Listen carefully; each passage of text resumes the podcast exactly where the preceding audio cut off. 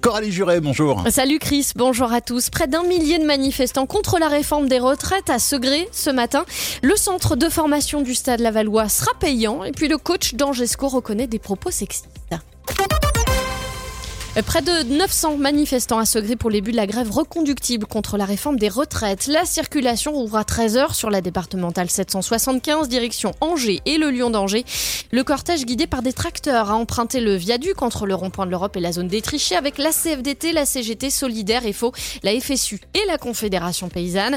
Euh, parmi les travailleurs et retraités des familles, plusieurs écoles sont fermées aujourd'hui, des établissements bloqués à Angers. Euh, plusieurs milliers de personnes manifestent aussi à Laval ce midi sur la départementale 900.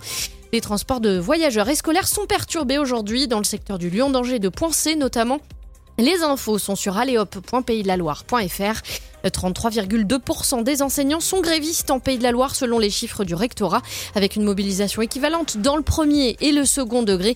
Plus de 300 cortèges sont annoncés partout en France aujourd'hui. 19 fermetures pour 3 éducateurs de classe en Mayenne. Un détail de la carte scolaire présentée ce matin par le directeur académique du département, Jean Guéhenno à Château-Gontier, Le Genet-Saint-Île, Maurice Carême à Queulen, Jaurès à Cossé, le RPI de Mai et Renez vont perdre une classe.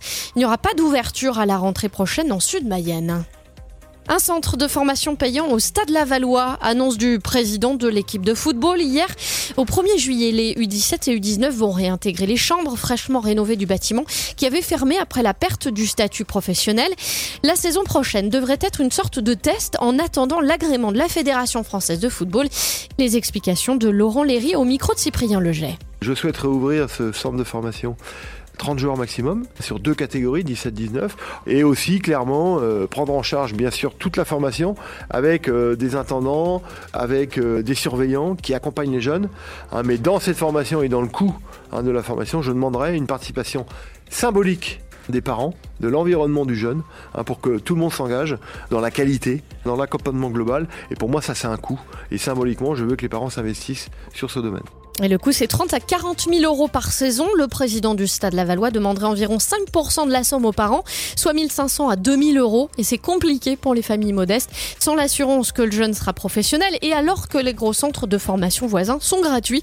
Notre article est à retrouver sur oxygèneradio.com. Le coach d'Angesco reconnaît enfin des propos déplacés dans le vestiaire dimanche. Adèle Boisama avait d'abord nié. Il avait choisi d'aligner Ilyes Chetty, poursuivi pour agression sexuelle, dans le 11 de départ pour le match contre Montpellier.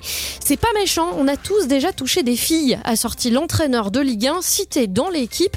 Après un communiqué pour nier donc ses propos, Boisama a finalement avoué. Enfin, ce soir en futsal, l'équipe de France joue pour sa, clap, sa place en Coupe du Monde en Mayenne. Oui, et la Coupe du Monde, ce sera en 2024. Ce soir, elle reçoit la Serbie dans le cadre des éliminatoires à 21h à l'espace Mayenne. Un match à la maison pour les trois bleus de l'étoile lavalloise. Avant le temps de 2024, le temps d'aujourd'hui, des nuages toute l'après-midi, la pluie arrive dans la nuit, température 9 degrés, ça montera demain.